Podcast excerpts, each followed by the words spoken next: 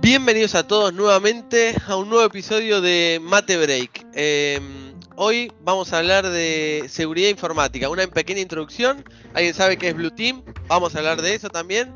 Y hoy contamos con un invitado especial, ahora lo vamos a presentar.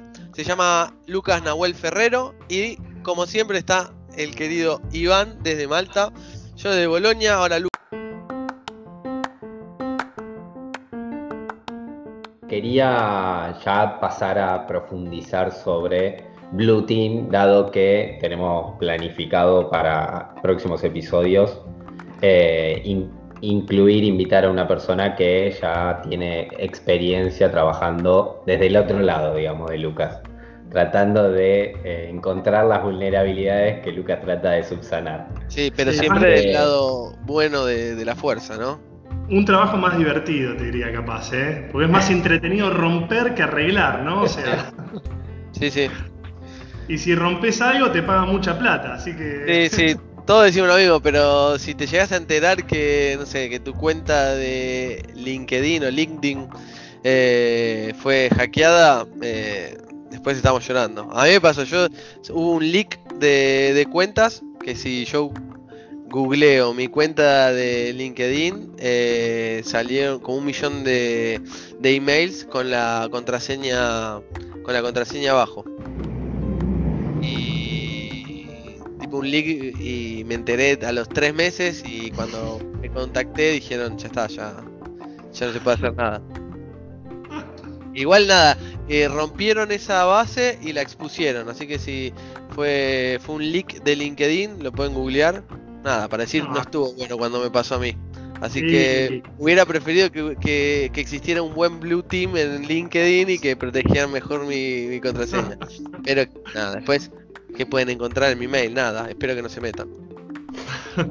bueno, ahí primero es no cambies la contraseña una vez, sino cambiarla varias veces. Eh, porque a veces hay mecanismos de recuperación de clave que te preguntan sobre contraseñas anteriores. O sea, hay, mecanismos medio raros dando vuelta en internet, así que mi recomendación es no cambies una vez, cambiarla dos veces la clave por las dudas. Buen tip ese, ¿eh? no, lo, no lo tenía para nada. Igual, si, si, vos te fijás, hoy en día lo que hace Microsoft o mismo lo que hace Google es pedirte, eh, en caso de querer recuperar la clave, eh, algún medio para mandarte una OTP, que es una One Time Password, que es, es una password, generalmente son números no sé, de 4 a 8 números aleatorios, que lo que tiene que es una clave que se genera por única vez y por un periodo muy corto de tiempo. Entonces, vos ingresando esa clave estás garantizando que no solo eh, sabés eh, tu usuario y clave o sabías tu usuario porque estás recuperando la clave, sino que también tenés algo adicional que dice que vos sos quien dice ser. Dice de qué barrio sos y todo. No, con eso no, eh. Chiste interno, muchachos. Dale, continuemos, volvamos a la seriedad. No, si a mí ya con eso ya me pusiste en serio de verdad, eh. No, pará, estamos, acabo de hablar de la OTP, One Time Password. Me crié y vivo en Almagro, no sé el resto. Uy, yo di vuelta por el mundo, pero soy de Ramos Mejía originalmente. Está bien, está muy bien, los felicito a las dos. Eh, volviendo al tema, porque soy, no, no, tengo camisa, pero soy el que tiene que poner orden acá, ¿viste cómo es? Este, para una persona que quiera eh, y le interese meterse dentro de lo que es el Blue Team, ¿qué conocimientos eh, tendría que tener como base o va a ir adquiriendo a lo largo del tiempo? Bueno, o sea, es muy grande el espectro de las cosas que puedes hacer dentro del Blue Team. Eh, capaz, si hablamos del concepto de seguridad en profundidad, eh, podamos ver como una esfera que está compuesta por distintas capas, eh, donde el núcleo de esa esfera es el dato, que es lo más importante para la organización, y Después del dato tenemos como capa superior la aplicación, después tenemos los servidores. No sé si la estaban viendo, esta es la imagen que nos pasaste. ¿La, ven? Acá la vemos bárbaro. Ah, perfecto. Entonces, Eh, ¿Cómo, cómo la llamaste? Esfera. Esfera. Esfera. Está, está muy bien. Parece es una cebolla. Decilo, pero- decilo. Parece, una cebolla, le estábamos hablando, pero bueno, la, la cebolla que de la seguridad ¿no? queda. Es una cebolla eso. Pero una, una cuestión importante, antes de, de que sigas eh, explicando la cebolla esta y la capa de la cebolla. Eh, esto siempre fue de esta manera, digo, priorizando el dato, porque en los últimos años siempre se habla de la importancia de los datos, que hoy en día quizás brindar un servicio gratuito está mejor, ¿por qué? Porque te adueñas de los datos, que es lo que en definitiva tiene valor. eh, pero en cuanto a seguridad informática, siempre tuvo este enfoque de priorizar y centrar toda la protección, toda la infraestructura en pos de proteger los datos. Sí, o sea, por lo menos yo siempre que, desde que trabajo y estudio, siempre el dato fue lo más importante. Vos pensás que, eh, no sé, a vos te podría pasar un huracán, como pasa a veces en Miami, No, podés perder tu data center entero, pero si tenés la réplica de tus datos en otro sitio, podrías eh, levantar todo y seguir operando. Ahora, si vos tenés toda tu infraestructura, pero perdés los datos, no puedes hacer nada. Ok, muy claro. Bueno, ahora sí podés explicar la, la cebolla sin problema. Sí, lo- eh, esperen, yo lo describo para aquellos que están escuchando por el, el podcast. Es una, una esfera o círculos concéntricos uno adentro del otro. El más exterior ah, dice políticas, que imagino que ahora Lucas lo va a explicar. Y el más interno, el que está al centro de todo, es, los datos. Ahí hizo referencia Iván de si siempre fue así. Y Lucas nos hizo esa, esa aclaración, que uno eh, si pierde la infraestructura, si se inunda, si se quema un servidor, pero los datos están reservados, guardados en otro lado, eh, el sistema o la organización puede continuar. Eh, a la inversa, si la infraestructura se mantiene sana eh, frente a cualquier ataque, pero se pierden los datos, ahí es donde el daño está realmente hecho. Entonces nos hizo pensar que sí, que siempre en teoría fue eh, el objetivo de la seguridad informática es proteger los datos. Y bueno, y ahora Lucas nos va a seguir contando de esta esfera, de no sé si de arriba hacia abajo, pero hay que también Ah. explicarlo un poquito para los que escuchan. Bueno, ya que estamos hablando de los datos, empecemos por lo más importante, ¿no? Ok, dale. Eh, lo primero que podemos preguntarnos es dónde se almacena el dato. Generalmente se almacena en una base de datos. Eh, bueno, habría, ahí habría que ver quiénes pueden acceder a esa base de datos, cuán sensible es el dato. Si el dato es muy sensible, capaz tengamos que pensar que el dato tenga que estar cifrado y no en texto plano. Eh, después, como ustedes trabajan en desarrollo, por ejemplo, saben que hay un ciclo de vida de desarrollo. Tenemos- una etapa de desarrollo, una etapa de testing y generalmente una etapa de producción. Eh, Sí. Bueno, ¿con qué datos trabajas eh, en desarrollo o en testing? Con Siempre producción no. No Bueno, se aprende difícilmente, pero con producción no se trabaja. Nunca recibimos backup de productivos con los datos reales. Nunca jamás. No, nunca. Nunca se hace una query así rapidito porque no pasa nada en producción.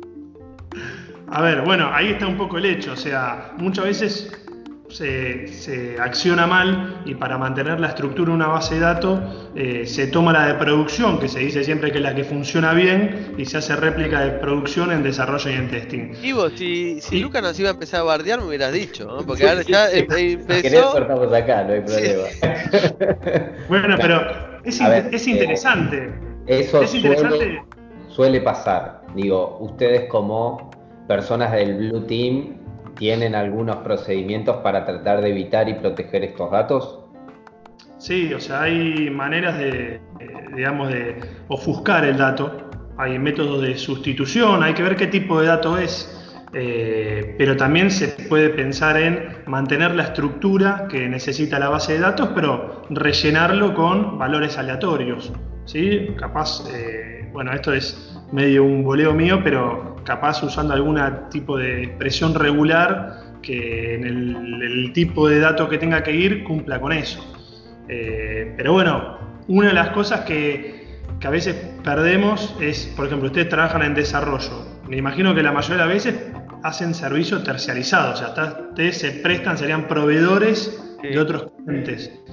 No está bueno que los proveedores, por más que tengan que trabajar con una base de datos, que en esa base de datos haya información privada, confidencial e importante para la organización. Entonces, hay que hacer hincapié en que los métodos de ofuscamiento son muy necesarios eh, y que es muy importante eh, sanitizar el dato, digamos, ¿no? mantenerlo siempre seguro, porque si no ponemos, ponemos la vara muy alta en producción y nos olvidamos del resto de los ambientes y no es así. Muy claro. Muy claro. Bueno, y esto está, para, está hablando un poco de el core de esta pirámide, que serían los datos, y nos, habló Lucas perfectamente. No sé, ¿qué otros dos puntos podríamos mencionar de la pirámide? Visto que ya estamos a, estar haciendo un gran episodio, pero no te queremos, no nos queremos extender del tiempo que, teníamos pactado. Y sabes siempre, Lucas, que siempre tenemos lugar para el Blue Team en Mate Break. Bueno, no sé sobre qué tienen alguna duda o le gustaría interiorizar más. A veces es interesante entender el concepto de la seguridad perimetral, ¿no? Que, digamos, Por ejemplo, ¿qué es Bueno, es toda interacción, digamos, todo lo que ocurre por fuera de la organización, o sea, la red externa, podríamos decir, con la red interna. ¿no? ¿Cómo protegemos lo que pasa en el medio? Las comunicaciones que hay de los usuarios Internet o de los clientes a nuestros servicios web que están expuestos a Internet, o capaz conexiones que tenemos con otras organizaciones, capaz tenemos eh, conexiones con proveedores, que puede ser a través de VPNs que viajan por internet, o capaz tenemos un sitio de contingencia eh, replicado y tenemos también comunicación con ese sitio. Bueno, toda esa seguridad perimetral se trata de, digamos, eh, tomar acción a través de equipos como Firewall, que nos permiten no solo indicar el sentido, o sea, quién inicia la comunicación, que es muy importante, sino qué protocolos o hoy en día qué aplicaciones tiene que haber a través de esa comunicación. O sea, no es lo mismo eh, un servicio web que tiene que solamente tener el protocolo HTTP o mejor dicho HTTP, HTTPS, el HTTP no debería ya estar expuesto a Internet. Eh, es muy importante poder filtrar eso y también capaz implementar algún firewall de aplicación, algo que se dedique a entender qué es lo que está pasando en ese tráfico del protocolo HTTP o HTTPS y capaz ahí detectar algún ataque. Eh, después tenemos sistemas de prevención contra intrusión que se manejan con firmas, que lo que trata de hacer es eh, todo el tráfico y capaz cuando detecta eh, paquetes que se asemejan a, algún ataque que tienen ya eh, guardado a través de una firma, eh, bloquean ese, paquete, ese paquete.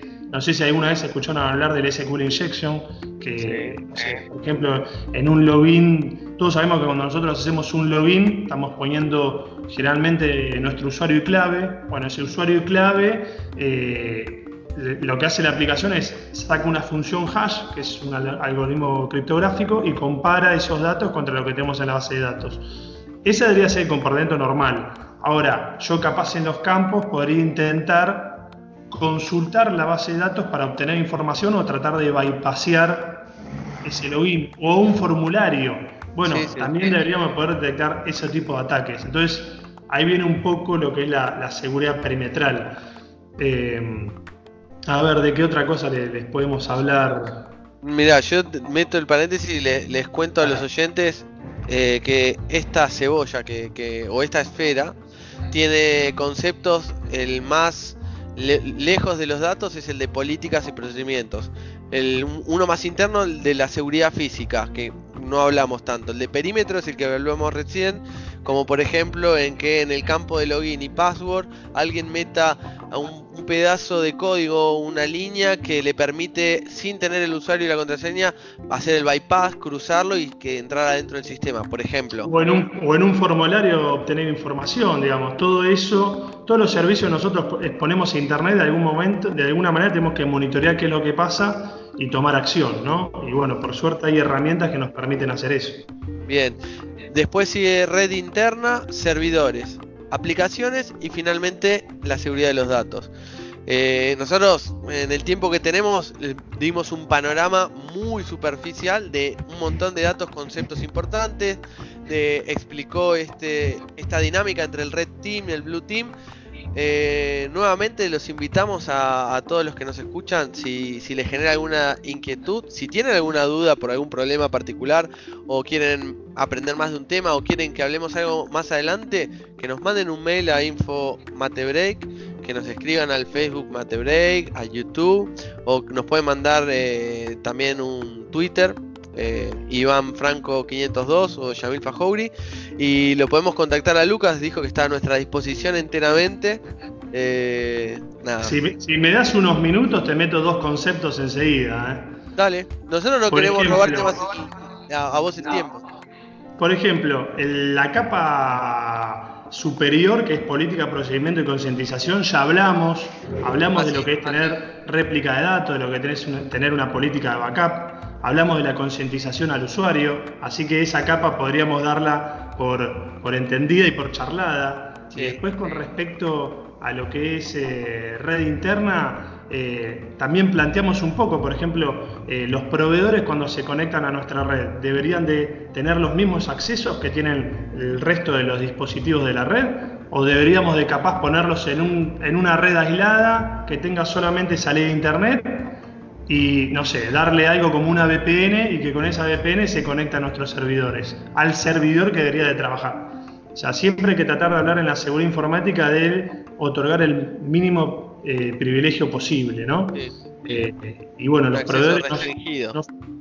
claro, en la red interna podemos hablar también de segmentar eh, las cosas por su función, o sea, tener todo lo que es workstation de usuario por un lado, los usuarios tienen que ver, tienen que tener visibilidad completa de toda nuestra granja de servidores. No, no necesariamente. ¿Qué tienen que ver? Bueno, tienen que ver estos servicios. Bueno, entonces segmentemos las redes, permitamos a través del firewall otorgar acceso a los servicios que tienen que tener.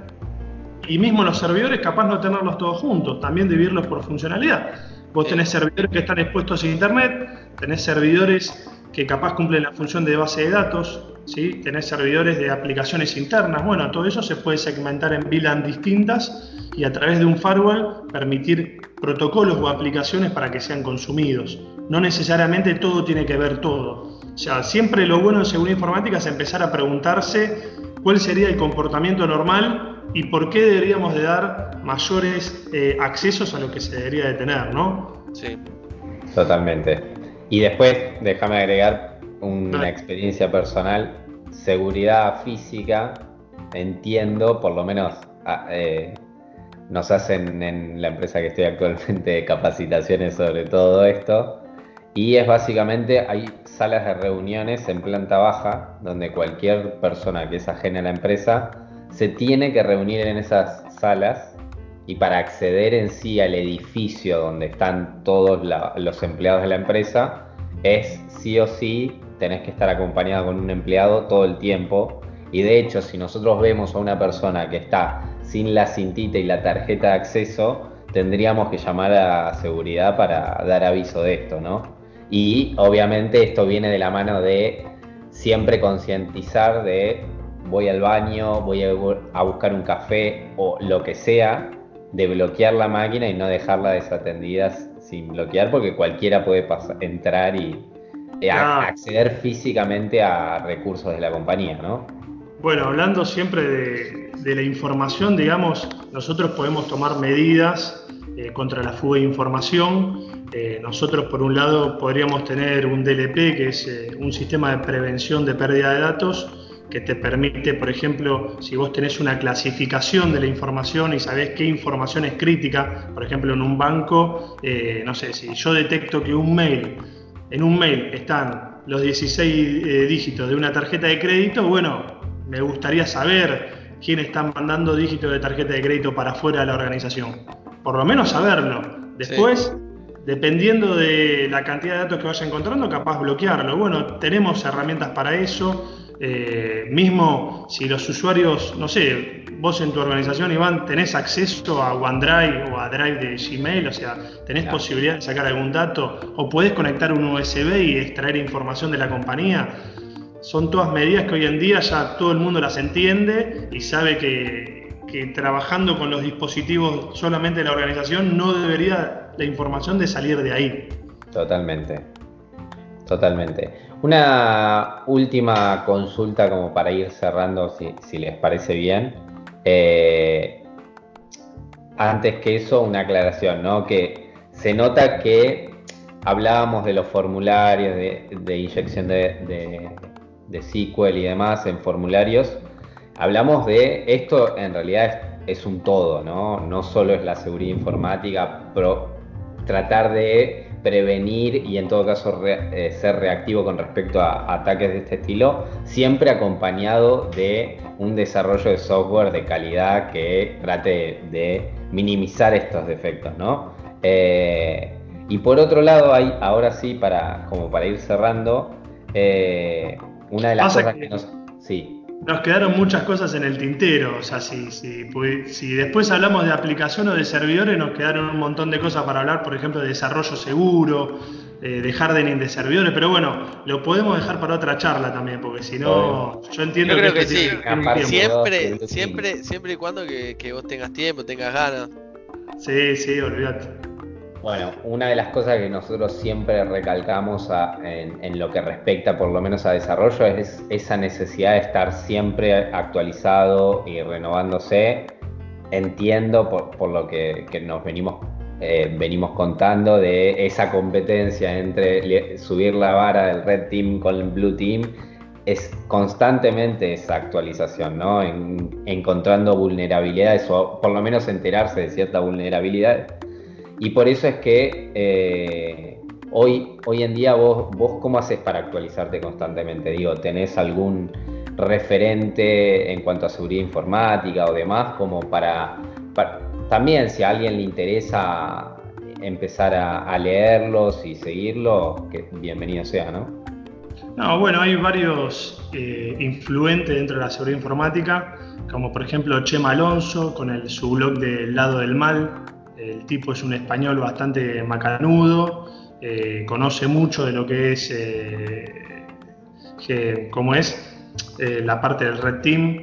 Después tenés argentinas como Sheila Berta, de Se me cayó un exploit, o Cristian Borguelo, de Segurinfo. También está Iván Arce, o desde Chile también tenemos a Gabriel Bergel.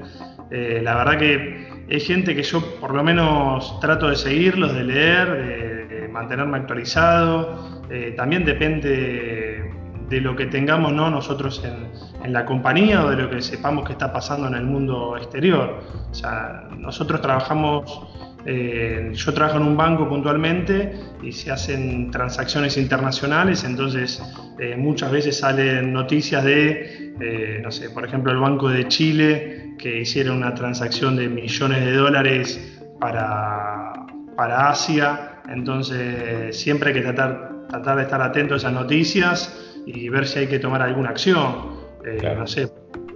Un ejemplo que se viene a la cabeza es cuando se atacó con un ransomware a Telefónica España, acá Telefónica Argentina bajó gran parte de sus servicios, por miedo a que también los ataquen a ellos.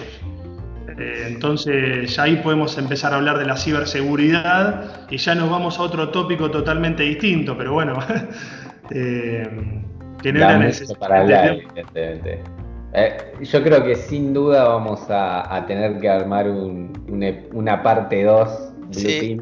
Pará, y yo te estoy diciendo que por ahí esto eh, somos muy malos editando, pero tal vez lo editamos en, dos bonus, en, dos, en parte 1A y parte 1B, porque está, pero está muy bueno porque te das cuenta cuando alguien es, apasionado por lo que hace y, y, no siempre no siempre es así.